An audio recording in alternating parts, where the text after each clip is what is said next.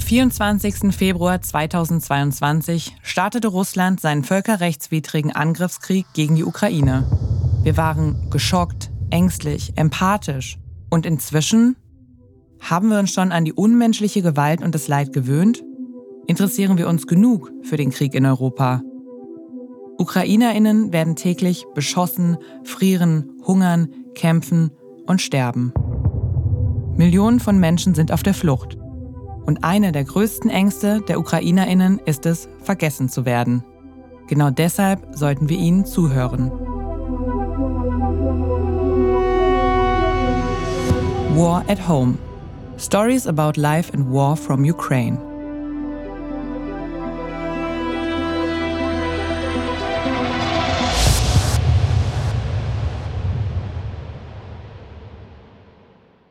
Мене звати Роман Климчук, я оператор документального кіно.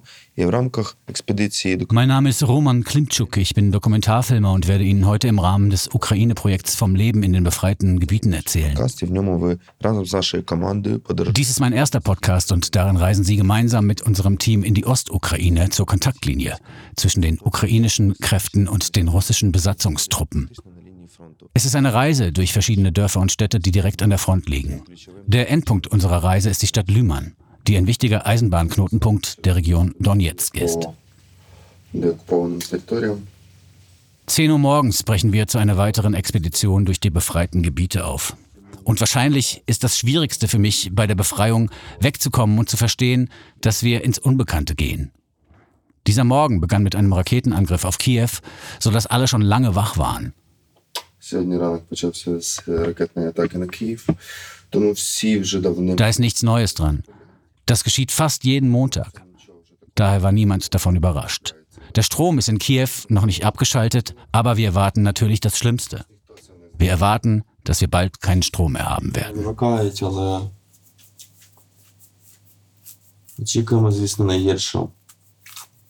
Очікуємо, що будуть вимикати. ich las, dass es keine Flüge nach Kiew gab. Alles, was wir hörten, waren die Luftverteidigungsanlagen.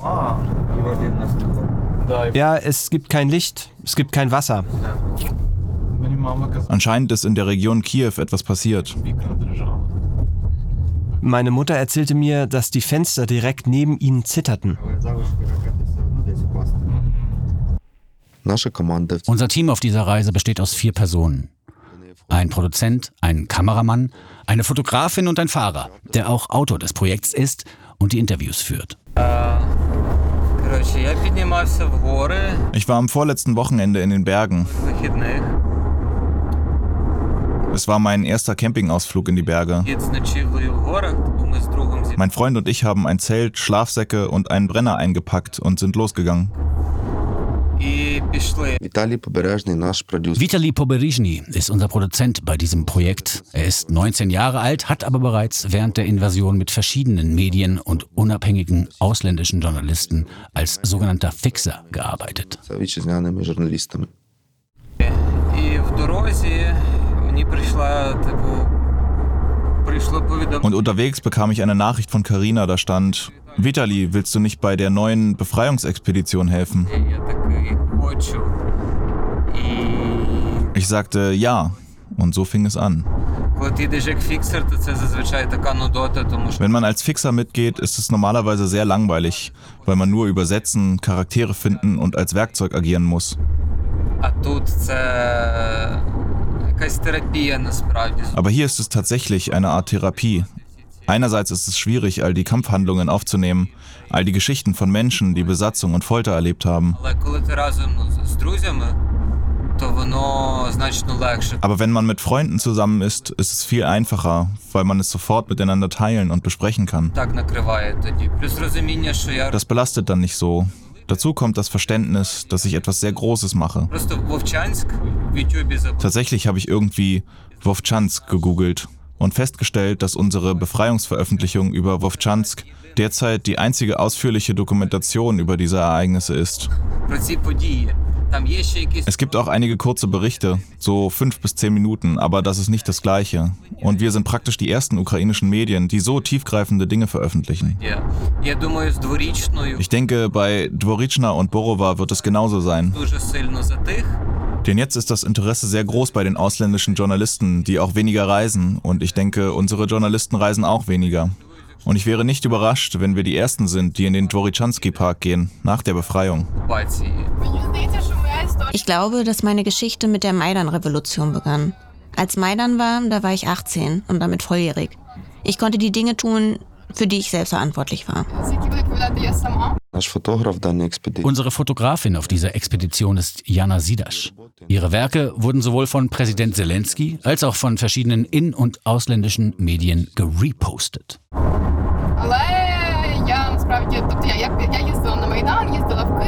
Ich bin zum Euromaidan gefahren und ich bin nach Kiew gefahren. Im Januar und im Dezember, aber da war ich nicht lang.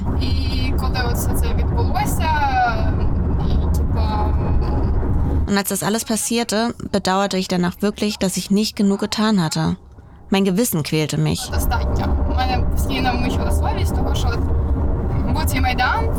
Dass es diesen Maidan gab, dass Leute starben, dass ich noch viel mehr hätte machen können. Und wieder, was konnte ich aber tun.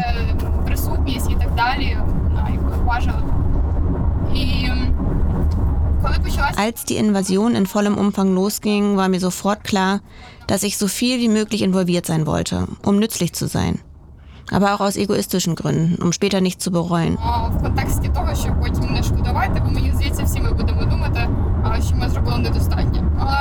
Denn mir scheint, dass wir alle denken werden, dass wir nicht genug getan haben. Zum Glück habe ich diese Fotos. Und ich merke, dass ich auch nützliche Dinge tun kann. Ich verstehe, dass ich auch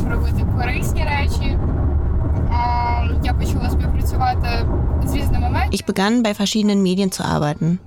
Am Anfang gab es sehr viele Anfragen für Fixer und für Fotografen. Jetzt sehe ich, dass das Interesse am Krieg nachlässt.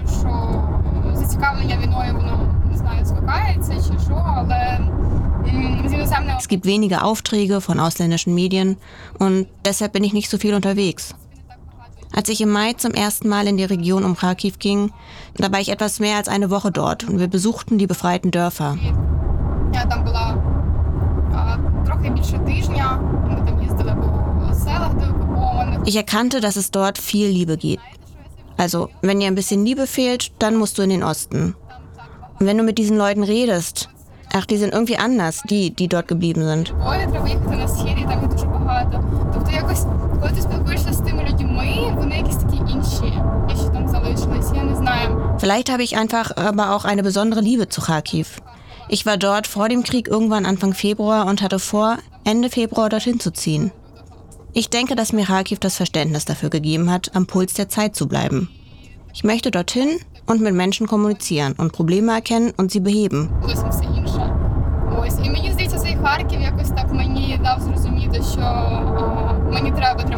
Es ist großartig, dass die Aufmerksamkeit gegeben ist, dass die Leute hinschauen und dass alles dokumentiert wird. Aber ich denke, je mehr Aufmerksamkeit, desto besser. Und je mehr Material, desto besser. Und ich dokumentiere alles aus meiner Sicht über die Fotografie. Ich kann kreativ arbeiten auf meine eigene Art und Weise. Плюс мені подобається робити якісь свої проекти. О, Я сподіваюся, що в нас цей виїзд буде такий самий, як і інші, коли я був. Ich hoffe, dass diese Reise für uns die gleiche sein wird wie die anderen, als ich dort war. От. dass wir nicht unter Beschuss geraten. Und ich hoffe, dass wir immer empathische Charaktere finden. Dass es viel Empathie geben wird und alles so kommen wird, dass es für uns passt. Schön wäre auch, wenn die Sonne scheint. І Хотілося б, щоб погода ще була така класна, сонечко світило. Ja, aber ohne Sonne sehen die Aufnahmen dramatischer aus. Es passt dann zur Realität. Nun ja, Ну так. Übrigens hatte ich plötzlich merkwürdige Träume. Ich träumte mehrmals, dass ich in der Besetzung war. Das waren schlimme Träume. Це Богдан Логвиненко. автор das ist Bogdan Lovinenko, der Autor des Ukrainer-Projekts. Ukrainer ist ein Verein und eine Organisation, die seit 2016 die Ukraine und den ukrainischen Kontext erforscht, die Ukrainer selbst Geschichten erzählen lässt, diese in die Welt sendet und sie in Dutzende von Sprachen übersetzt. Seit April 2022 filmt Ukrainer Geschichten über das Leben in den Gebieten, die nach der umfassenden russischen Invasion befreit wurden. російських окупаційних військ. Мені снилося кілька разів, що я в окупації. ich träumte auch von Isium und Balaklia. Naja, eben genau von den Orten, an denen wir waren. Aber in einem nicht sehr positiven Kontext. Ich mag es überhaupt nicht, wenn ich von etwas träume. Übrigens habe ich seit Jahren nicht mehr geträumt. Besser nicht drüber nachdenken. Die letzten Monate sind einfach so vergangen. Ich erinnere mich, wie ich Ende März oder Anfang April irgendwo mit Karina zusammensaß. Und wir überlegten, was tun und was als nächstes drehen, wohin fahren. Und da wurden gerade die ersten Gebiete befreit und wir kamen auf die Idee, dass wir da schnell hin müssten. Und damals haben alle geschrieben, du kannst nicht hin, du kannst niemanden zeigen, du kannst nichts filmen.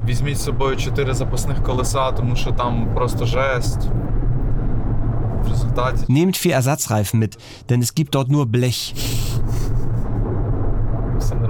Ein Tag später fuhren wir los ohne Ersatzreifen. Ich war zu Beginn des Krieges im Ausland und bin erst im März in die Ukraine zurückgekehrt. Und schon im März haben wir darüber nachgedacht, was zu tun ist, was zu drehen ist. Wir haben entschieden, dass wir zuerst alle befreiten Gebiete erschließen werden. Ein Teil kann schnell veröffentlicht werden, einer nicht. Wir brauchen Zeit zum Cutten. Deshalb drehen wir nicht alles so schnell. Und wir haben mehrere Beiträge von Policia, Butcher, Irpin, die wir noch nicht veröffentlicht haben, weil diese etwas umfangreicher sind. Hallo. Bogdan, hallo. Können Sie ungefähr sagen, wann Sie hier sein werden?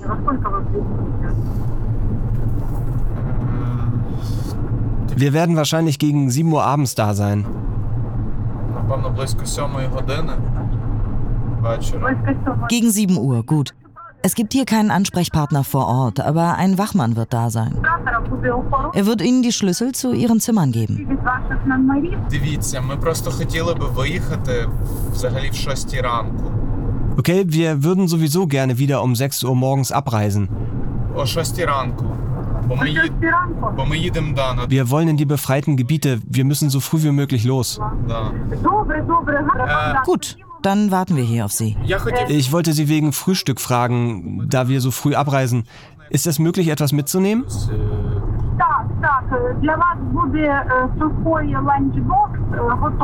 Ja, eine Lunchbox für vier Personen steht dann für sie bereit. Der Wachmann wird sie ihnen geben. Es gibt Sandwiches, Eier und so etwas.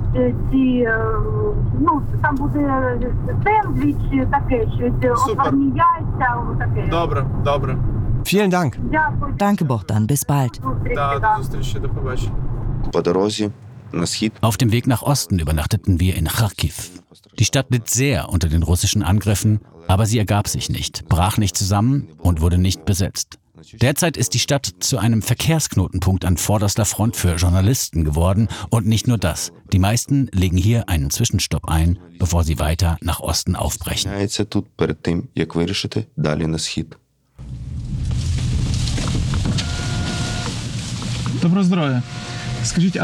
Ich grüße Sie. Sagen Sie, gibt es einen Übergang über die Gleise? Na sicher, Sie fahren geradeaus, biegen links ab. Auf der linken Seite befindet sich ein weißes Haus. Aha. Okay. Okay, danke.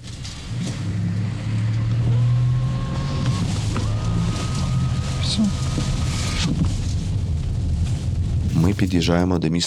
Wir nähern uns der Stadt Kupiansk. Hier ist es im Moment am einfachsten, den Oski-Fluss zu überqueren, der lange Zeit ein natürliches Hindernis war und die Frontlinie im Gebiet Kharkiv definierte. Nach der Gegenoffensive der ukrainischen Streitkräfte in diese Richtung wurden die russischen Besatzer bis zum östlichen Ufer des Flusses Oski zurückgedrängt, aber nicht so weit. Die Stadt steht immer noch unter ständigem Artilleriebeschuss der russischen Truppen und die Front ist ganz nah. Die Situation ist völlig anders als Anfang Oktober, als ich das letzte Mal hier war. Es gab damals auch keine Verbindung? Es ist einfach passiert. Hier wurde dauernd geschossen. Den ganzen Tag. Wann genau? Anfang Oktober? Ja, die ersten Tage. Cooles Bigboard. Landsleute, ihr seid frei.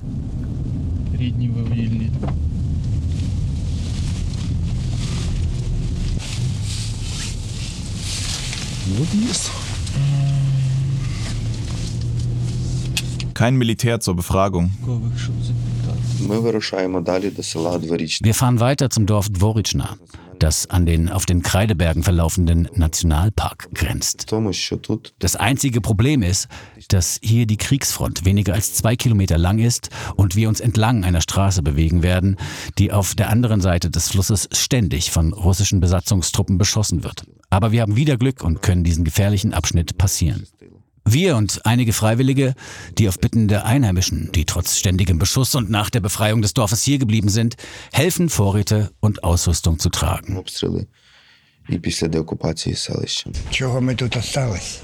Warum wir hier sind? Naja, wir haben hier einen kleinen Hof mit Rindern und Federvieh. Aber nun, wohin du schaust, weit und breit, alles weg. Sie haben alles geraubt. Wir hatten elf Schweine und alle sind weg.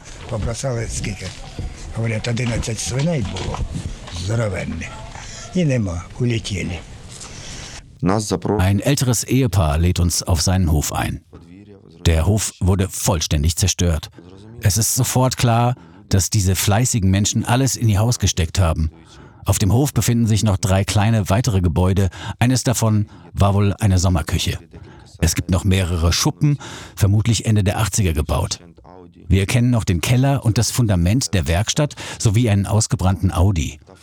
Der Besitzer des Hauses beginnt, seine Erinnerung an den ersten Beschuss zu teilen. Wie haben Sie reagiert? Wir warten auf den Sieg und wann das sein wird, das wissen wir nicht. Hier schlug es ein, an der Tür und beim Garagentor. War das das erste Mal, dass eine Rakete einschlug? Ja, als sie mich traf, verbrannte sie mein Ohr. Nun, ich wurde in einem Jackenhemd geboren. Er sagte mir, ich solle es ihm ausziehen. Ich werde es ausziehen und laufen. Wenn der Krieg vorbei ist, dann ziehst du es aus und zeigst allen, wie du verbrannt bist. Er ist so verbrannt. Meine gesamte Haut und mein Ohr sind verbrannt. Und sehen Sie sich das Tor an. Es gibt so viele Splitter. In meiner Jacke habe ich ich wurde in einem Hemd geboren. Sagt man das so oder nicht? Ja. Es gibt kein Wasser, es gibt keine Waschmaschine, es gibt nichts. Alles ist verbrannt. Wir hatten unser eigenes Wasser, das Wasser war blockiert, alles war überflutet, verbrannt. So ist das nun mal. Passen Sie auf sich auf. Sie sollten besser als wir wissen, wann diese Spielzeuge auslaufen. Spielzeuge? Ich meine das im übertragenen Sinne. 22 Tage ohne aus dem Keller zu kommen, legt man sich hin und steht lebendig wieder auf oder nicht?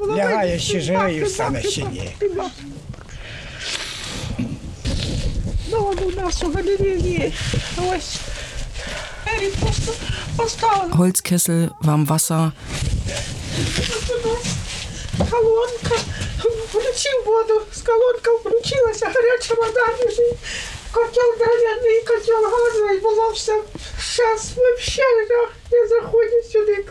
Ich komme hierher, ich weine jeden Tag. Die Fenster sind kaputt. Oh, ist das Ihre Katze? Sie gehört uns. Ich weiß nicht mehr, wie sie heißt. Es ist alles verblasst.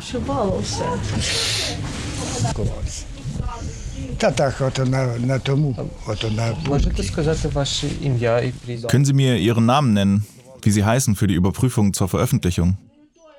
Niemals. Wir werden ins Gefängnis gehen. Ja. Fürchte dich nicht. Die Russen werden nicht hierher zurückkommen. Keiner wird zurückkommen. Sagen Sie nichts und nennen Sie mir auch nicht Ihren Namen. Morgen werden Sie kommen und schießen. Sie waren schon mal hier.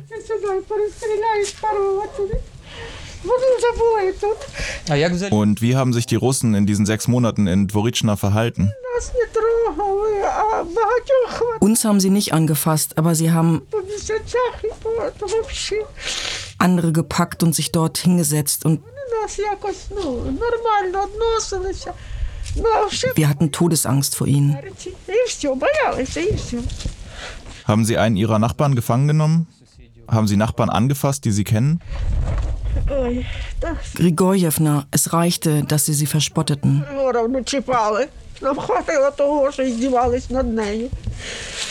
Das ist der Direktor, nicht wahr? Wir haben gerade erfahren, dass sie bereits gefasst wurde. Sie haben sich auch den Arzt geschnappt, der Arme. Der unschuldige Mann war dabei, die Leute zu zählen und sie haben ihn gepackt. Es wurden viele Leute verschleppt. Ich kann mich gar nicht an alle erinnern. Danach habe ich alles vergessen. Sogar die Namen meiner Enkelkinder habe ich vergessen. Meine Tochter fragte, hast du das vergessen? Und ja, ich habe das einfach vergessen. Die Taktik des Beschusses durch die Russen begegnet uns überall auf unseren Expeditionen. Das ist eine Art Vergeltung für die Menschen, die danach streben, in einer freien Ukraine zu leben. Guten Tag. Guten Tag. Wie geht es Ihnen? Ich bin müde. Halten Sie durch? Wir halten durch. Heute sind wir losgezogen, um ein paar Sachen zu besorgen und um mal die Kleidung zu wechseln. Im Hintergrund hört man ständig das Feuer durch die Einschläge, höchstwahrscheinlich aus mehreren Richtungen.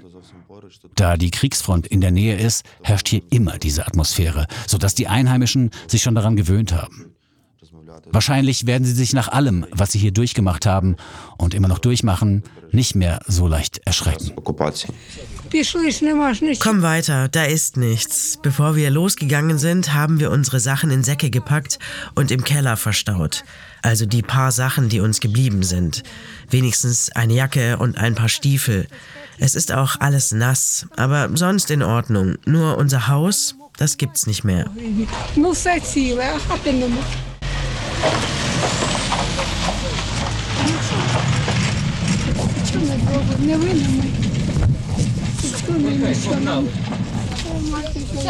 Alles wird gut werden. Wird es? Hm. Wann ist es vorbei? Wann werden sie vertrieben sein? Die russischen Raketen sind bereits in der Nähe.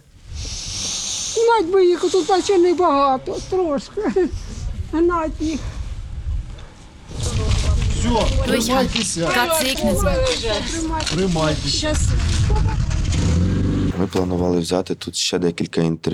Wir wollten noch ein paar Interviews hier in Dvoritschna führen, aber uns wurde gesagt, dass wir auf die Erlaubnis des Militärs warten müssen.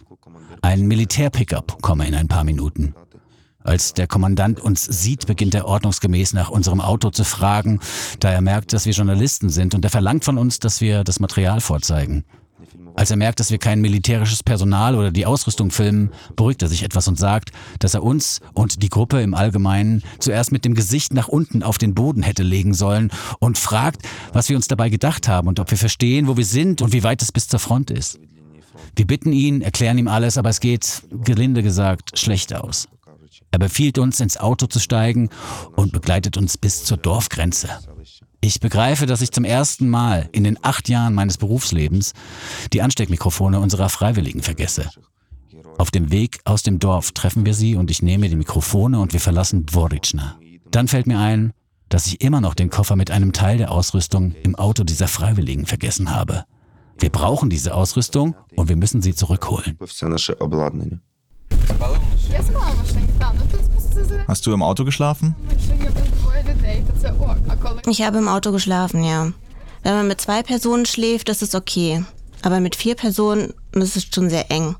Aber einmal im Grand Canyon, da wurden unsere Zelte nass und wir schliefen zu fünft im Auto. Das ging auch.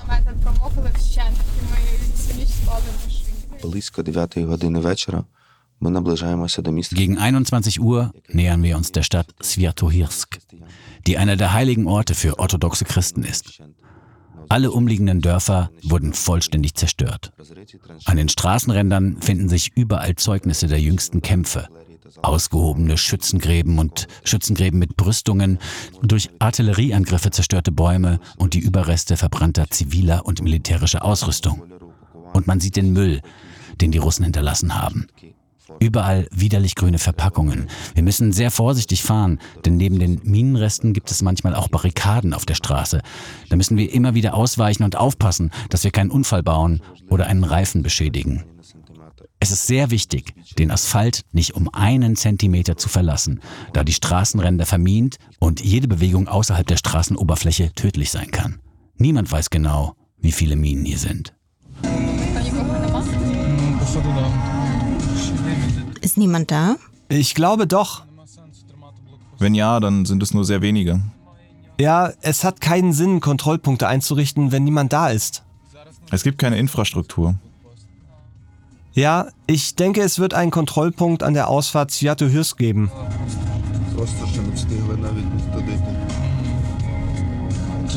Sie hatten nicht einmal die Zeit, dorthin zu gelangen, geschweige denn sie wieder aufzubauen. Es ist ein dummer Graben an der Seite. Keine Sorge, wir werden uns nicht mit Russland befassen. Es gibt keine Kontrollpunkte. In Russland vielleicht schon. Hunde. Es ist ein Hundekontrollpunkt.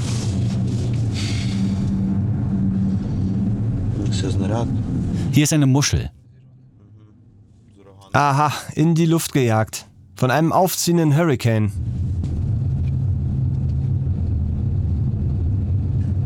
Kennt ihr den Weg? Dies ist der Weg zur Lavra. Die Frage ist, ob wir den nehmen können. Lavra ist auf der anderen Seite und wir wissen nicht, ob die Brücke gesprengt wurde. Genau das meine ich. Wenn sie gesprengt wird, dann. Das ist definitiv eine Art Ponton.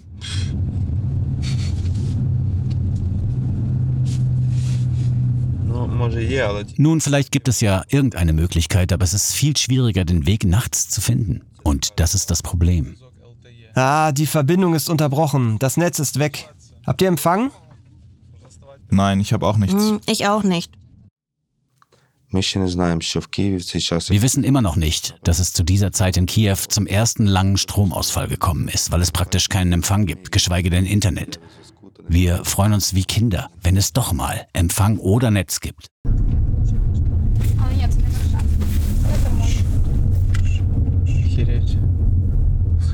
Схерена машина.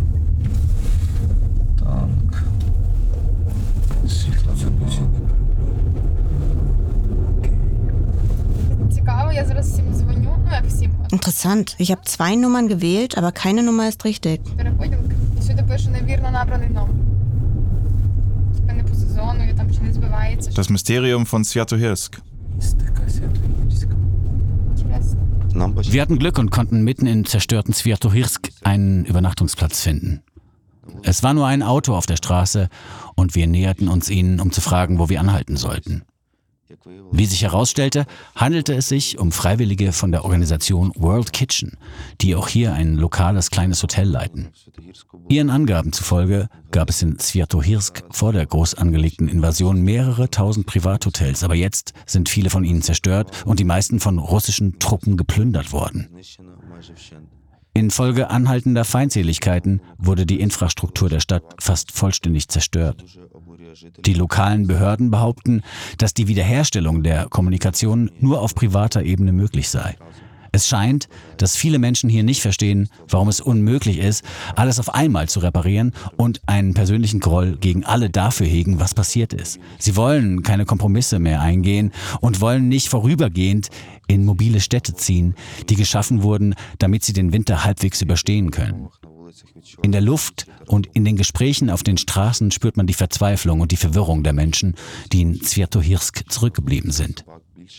Außerdem fällt auf, dass auf den Straßen um ein Vielfaches mehr Hunde als Menschen unterwegs sind. Wir sind fast an der Front. Und je weiter man geht, desto größer werden die Anzeichen dafür, dass hier vor nicht allzu langer Zeit bedeutende Kämpfe stattgefunden haben. 6.52 Uhr, 4. November. Der Generator funktioniert morgens nicht mehr, deshalb ist es ziemlich kalt. Es gibt hier kein Licht, wir sind durstig und hungrig. Ich frage mich, wie es in Kiew ist. Wir sind froh, weiter nach Slowiansk zu fahren, denn dort werden wir eine stabile Verbindung, Licht und Heizung in einem der Zimmer haben, die uns die ganze Nacht wärmen können. Es ist sehr schwierig, sich an die Vorstellung zu gewöhnen, dass hier Menschen leben und man einfach kommt und wieder geht. Bei der Einfahrt sehen wir eine alte Frau, die verstört wirkt. Sie wandert nachts umher und nach der üblichen Frage an uns, woher wir kommen, fragt sie uns aus irgendeinem Grund auch etwas sehr Merkwürdiges, was ich sofort vergesse, aber das Gefühl, dass es eigenartig war, bleibt auch jetzt noch.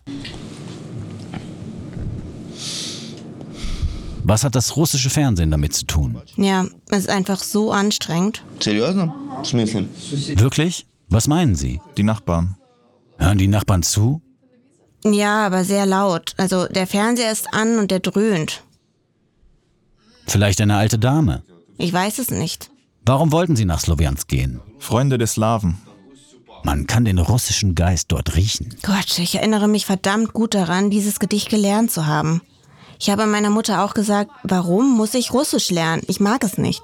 Ich erinnere mich, dass ich diese Frage tatsächlich gestellt habe. Welches Gedicht? In Lukumoya gibt es eine goldene Eiche. Ah. Das hast du in der Schule gelernt? Ja, das haben wir. Wir hatten auch Onegins Brief an Tatjana. Oh, ja, das hatten alle. Meine Mutter sagt, naja, jeder lernt das Original. Und wir haben auch den Brief an Onegin gelernt. Momentan gibt es in der Region Donetsk nicht mehr viele Tankstellen. Daher müssen wir am nächsten Tag, bevor wir unsere Expedition fortsetzen, einen kleinen Umweg machen, um unser Auto aufzutanken.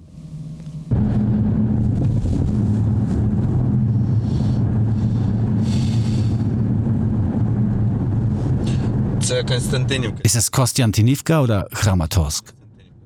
Konstantinjewka. Hm, es sieht wie eine normale Stadt aus. Normal, ja.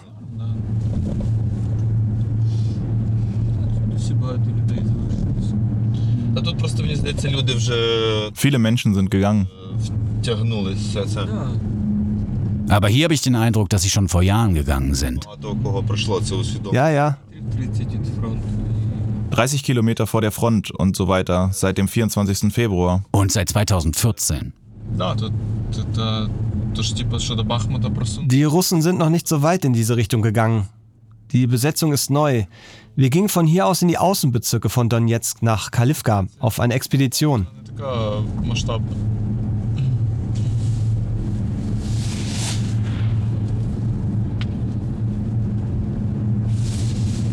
Ми звідси їздили на околиці Донецька, тоді в експедиції. В цю Карлівку. А вийшло це нас випустити? Да. Und haben wir dieses Video bekommen? Проїжджали ще по дорозі, коротше, де за день до того. Ja, dann fuhren wir die Straße entlang, auf der am Vortag jemand in die Luft gesprengt wurde.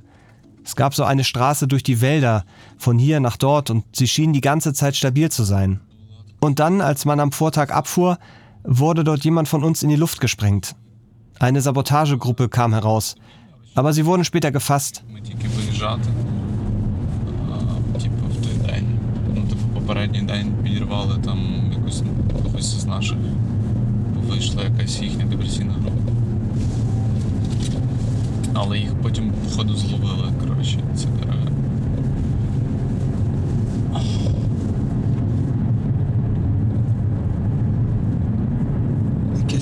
Welches Datum haben wir heute? Den fünften.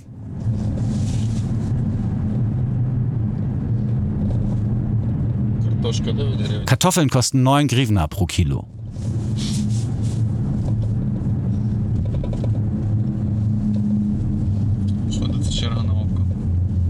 Gibt es eine Warteschlange? Ja. An diesen Tankstellen gab es keine Schlange. Warum holst du uns nicht Hotdogs und Kaffee? Ja. Ich werde auch gehen. Ich auch. Ich kann nicht die ganze Zeit sitzen. Ich muss mich auch ein bisschen bewegen. Es ist ziemlich schwierig, ohne vorherige Absprachen in die Städte an der Front zu gehen. In der Regel ist es erforderlich, die Polizei vorab über das Vorhaben zu informieren und auch eine Begleitperson zu haben. Es ist nicht gewünscht, dass jemand vom Militär oder der Polizei dabei ist. Wir treffen uns also mit einem der Polizisten, die an der Arbeit in der Stadt Lüman beteiligt sind, und er erklärt sich bereit, uns ein wenig über die Befreiung der Stadt von der russischen Besatzungsmacht zu erzählen. Wann haben Sie Lüman nach der Räumung betreten? Am 2. oder 3. Oktober. Und Sie sind auch von hier geflohen? Sie sind weggelaufen, ja. Wir hielten zwischen Liman und Drobivisch an, eine Säule war am Straßenrand zerbrochen. in der Odeska Street in Liman. Sie ließen ihre Verwundeten dort zurück. Sie starben, es waren etwa 15 von ihnen, und auf der Autobahn 8 oder 10. Jetzt sammeln Freiwillige in den Dörfern, aber dort wird immer noch gekämpft. Die Freiwilligen sind die schwarze Tulpe. Sie haben etwa 30 Leichen beseitigt. Orks. Зараз волонтери збирають м, по селах Терни, Торське, Зарічне, але там бойові дії йдуть. І волонтери це е, громадська організація. Чорний тюльпан, я знаю, вони там повозили близько 30 тіл, позбрали це орків, самого Orks ist ein Wort, richtig? орки, да, таке слово? Ich weiß nicht, wie man sie sonst nennen soll. Es gibt keinen menschlichen Namen für sie. Ja. Die Stadt Liman ist ein wichtiger Eisenbahnknotenpunkt des Gebiets Donetsk. Die Einheimischen erzählten uns, dass die Stadt neben dem Bahnhof besonders für ihre malerischen Seen bekannt war. Deshalb besuchten viele die Region, um sich vom Stadtleben zu erholen. Um Liman wurden heftige Kämpfe ausgetragen, die Ende Mai mit dem Rückzug der ukrainischen Truppen endeten. Den ukrainischen Streitkräften gelang es jedoch, die Frontlinie zu halten und bereits im Herbst in eine Gegenoffensive zu gehen und die Stadt am 1. Oktober 2022 zurückzuerobern. Nun ist ein großer Teil der Stadt zerstört, viele der mehrstöckigen Gebäude liegen in Trümmern. Auffällig in Liman ist, dass alle ukrainisch mit uns sprechen, sogar diejenigen, deren Familien vor langer Zeit nach Russland ausgewandert sind. Das zerstört den Mythos über den russischsprachigen Donbass. Ich bin früher jeden Morgen diese Straße entlang gefahren. Ich habe einen Hund, einen schwarzen Labrador. Diese Hunderasse braucht sehr viel Freilauf und Bewegung. Er hat mich immer auf dieser Straße begleitet. Ich bin gefahren und er ist vorausgelaufen. Ich kann Ihnen ein Video zeigen. Da sieht man, wie das Leben hier vor dem Krieg hier aussah яке тут було життя до війни. Konnten sie evakuiert werden? Да, е, я, я перш за все м, вивів Als erstes wurden meine Frau und meine Kinder in Sicherheit gebracht. Der Hund blieb bei mir. Dann habe auch ich das Dorf verlassen und bei meiner Arbeit gelebt. Ja. з села і м, е, жив на роботі. Ночував на роботі, він зі мною в кабінеті. Er ist bei mir im Büro. Er ist mein Freund. Ich kann ihn nicht verlassen. Er hat sich zweimal verirrt, aber er kam immer zurück. Повертався. Waren Sie während der Besatzung immer in Slawiansk? Ja, Sloviansk, Kramatorsk. Після зустрічі з поліцейським ми шукаємо на вулицях людей, з якими поспілкуватися. Nach dem Treffen mit dem Polizisten suchen wir weitere Gesprächspartner auf der Straße. Die meisten von ihnen zögern und stimmen nicht sofort ein, aber mit der Zeit öffnen sich alle und beginnen ihre eigenen Erfahrungen ehrlich zu teilen. Wir gehen an einem der Eingänge eines Wohnhauses vorbei und halten an, um mit einer Frau zu sprechen. Nach ein paar Minuten bietet sie an, uns zu zeigen, wie sie leben oder besser gesagt überleben. Sie führt uns in den Keller ihres Hauses. Dort ist es viel wärmer als draußen. Wir gehen einen langen Korridor hinunter zum Zimmer dieser Frau oder besser gesagt zu ihrer Zelle. Fangen Sie! Die Maus wurde gefangen. War es eine Maus? Natürlich. Welche Katze? Und ich dachte, es wäre eine Katze gewesen. Eine Maus. Du Mistkerl. Also, was möchtest du sehen? Sie hat Tee gekocht. Es riecht nach Weihrauch. Ja.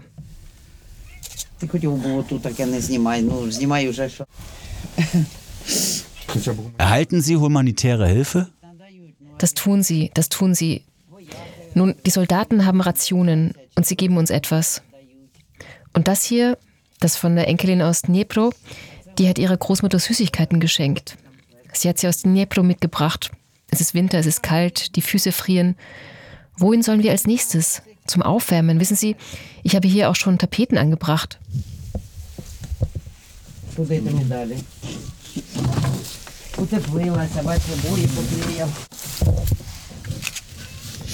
Das sind nicht alle Ikonenmalereien. Ich habe auch Ikonen gestickt.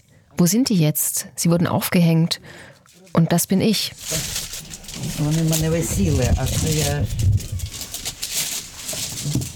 Sticken Sie, wenn Sie Zeit haben? Ja, mit Perlen. Ich stricke auch gern. Ich stricke Socken. Aber ich stricke sie meistens nicht fertig. ще щось. Ой. Lass mich dir mal diese Malerei zeigen. Ich habe sie schon eingerahmt, aber noch nicht aufgehängt.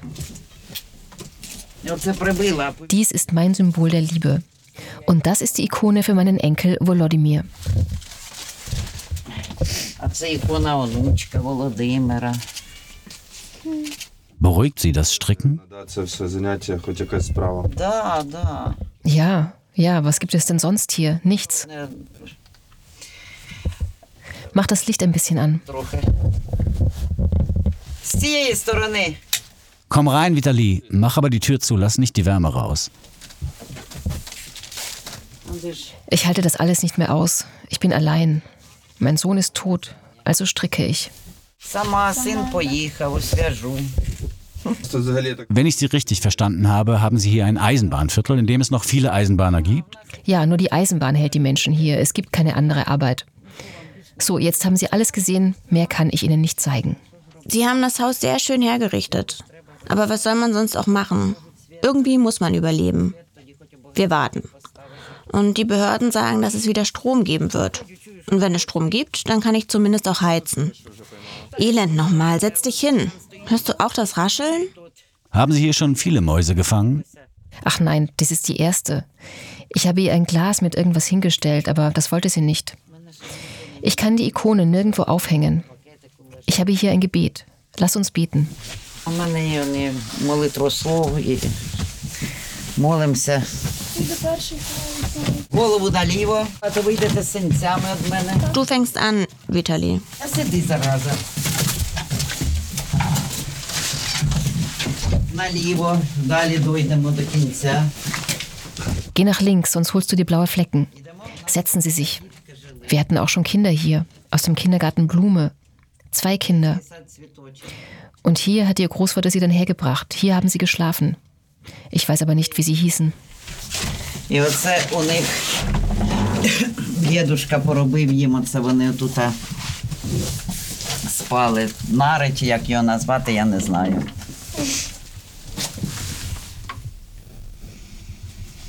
А скільки діткам було? Ой, 9 і 12. Wie alt waren die Kinder? Neun und zwölf. Да я так Sind die Bilder von denen? дітка малювала. Die Kinder haben sie gezeichnet. Die Spielzeuge gehören immer noch ihnen.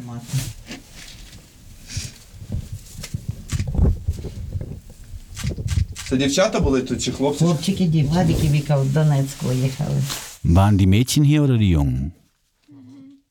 Ein Junge und ein Mädchen, Vladik und Vika. Sie sind dann nach Donetsk gegangen. Sie haben dort Verwandte. Und wann sind sie weg? Ach, es ist lange her. Ich kann nicht sagen, wie lange das her ist. Hier hat jeder seinen eigenen Raumnamen. So haben die Menschen hier noch gelebt. Де ще жили.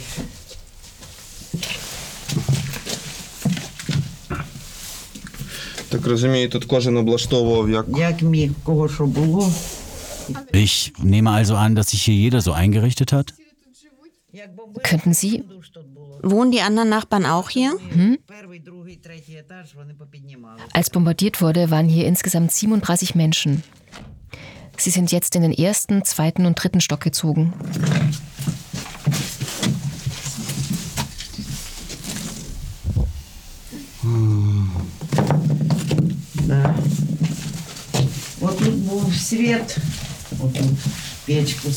Hier gab es Licht und einen Ofen. Und da war abgeschlossen. Er war bei der Arbeit На роботі? Старший помощник младшого дворника. З ето- Wer war bei der Arbeit? волонтерам їсти роз... ну, варять їсти, там і розводять. Ein älterer Helfer des Hausmeisters. Er hilft den Freiwilligen beim Essen, Kochen und Ausliefern. Оце акумулятор ми заряджаємо, щоб було світло хоч в кімнаті, щоб свічки не пали. Diesen Akku laden wir auf, damit wenigstens Licht im Raum ist, damit die Kerzen nicht brennen müssen. Werden Sie dort auch bombardiert? Als wir gegangen sind, haben sie überall in Kiew den Strom abgestellt.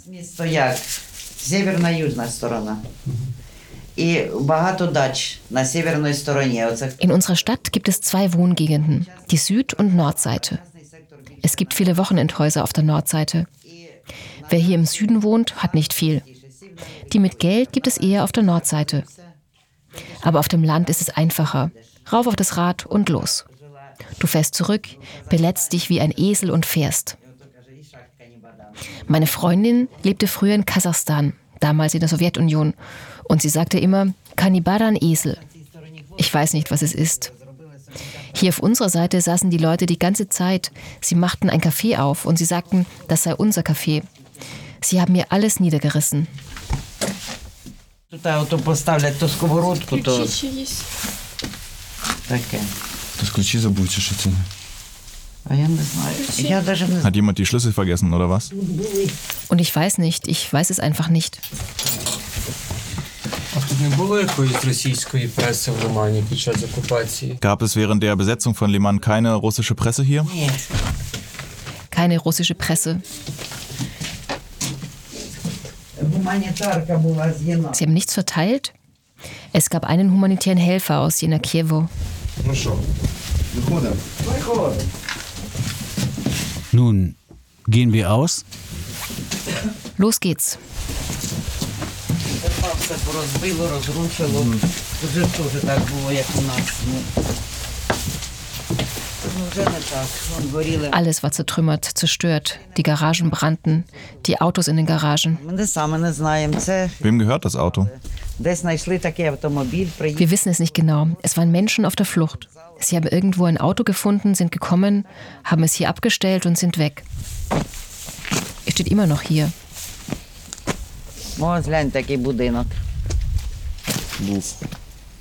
Sehen Sie sich dieses Haus an. Oh. Drei Stockwerke sind ausgebrannt. Haben Sie nicht vor, zu Ihrem Sohn zu gehen? Er ist in Russland. Der Ältere lebt dort schon seit langem mit seiner Familie. Der Jüngere ist gegangen. Ich habe also nicht vor, dorthin zu gehen. Sie wollen nicht nach Russland gehen? Es geht nicht um Russland. Ich sage es Ihnen, wir sind alt. Wir sind es gewohnt, in derselben Stadt zu leben. Irgendwie kann ich nicht reisen, ich bin kein Fan davon. Ich verstehe. Sie laden mich jeden Tag ein. Die Oma kommt und die Schwiegertochter weint. Mutter, geh von dort weg. Ну, а я. Є люди такі, що люблять. Es gibt Menschen, die gerne von einem Job zum nächsten wechseln. Ich habe mein ganzes Leben hier gearbeitet und gelebt, nirgendwo sonst. І куди на старість, кому ми нужні, тільки обузою для дітей будеш, та й все. То Und wer braucht uns denn auch? Ich kann Gott sei Dank noch auf mich selbst aufpassen. сама себе обслужити можу. Скільки вам років? 62. Зараз артистів менше знімають, ніж нас. І Британія, і, і, і, і підрі- Heutzutage sind weniger Künstler hier als früher.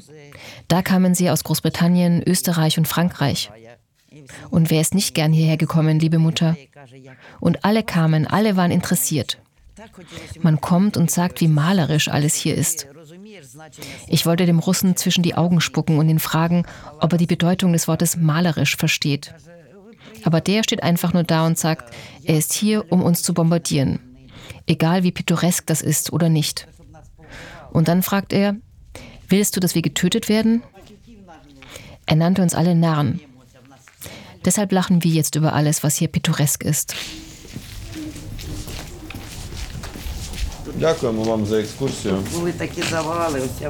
Vielen Dank für die Führung. Es gab solche Trümmer, ich kann sie Ihnen zeigen gibt es hier keinen Zusammenhang. Nein, geht dort rüber zur Bank. Es könnte dort sein. Zwei Tage gibt es keine Verbindung nach den Explosionen. Ich hatte 4G in der Nähe des nächsten Hauses, aber dort gibt es beißende Hunde. Hunde? Beißen Hunde auch dich? Nein, Hunde lieben mich. Sie scheinen mich auch zu lieben. In der 10. Klasse schrieb ich eine Forschungsarbeit über Hunde im Ersten Weltkrieg. Aber die Rechnung scheint nicht immer aufzugehen. Vielleicht lieben dich Hunde aus dem Ersten Weltkrieg. Ist es kalt? Ja. Das sind wir auch. Wir warten darauf, dass die Lichter angehen. Ich dachte, sie würden es einschalten. Und das Gleiche wird wahrscheinlich auch bald auf sie zukommen. Vielleicht. Aber wir wissen nicht, was es bewirkt. Niemand wollte so etwas überhaupt. So ein Irrenhaus. Was sie getan haben und die Menschen leiden.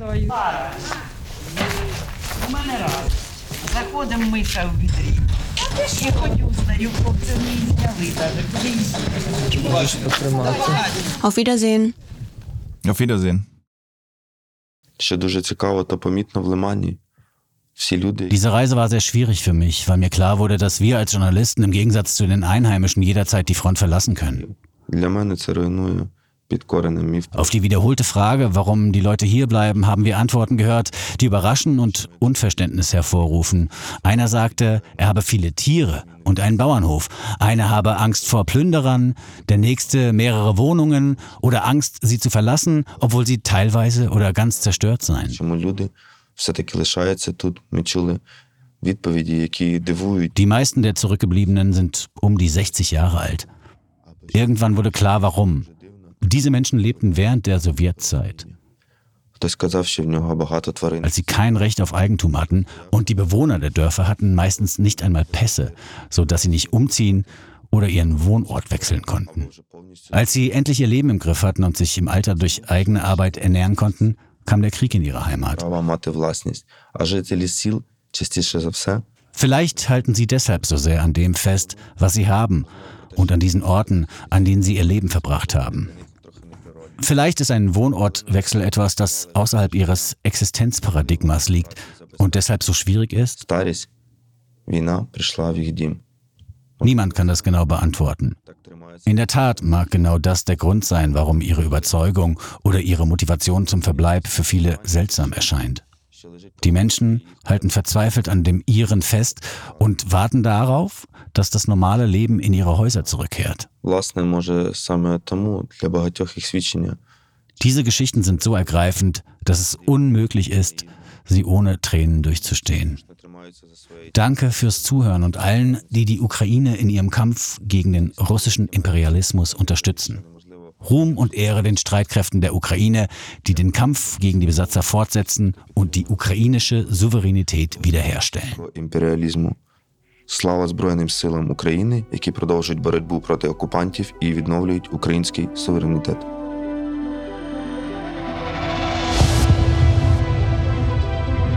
War at Home ist eine Produktion von Bose Park Productions und Eld Academy.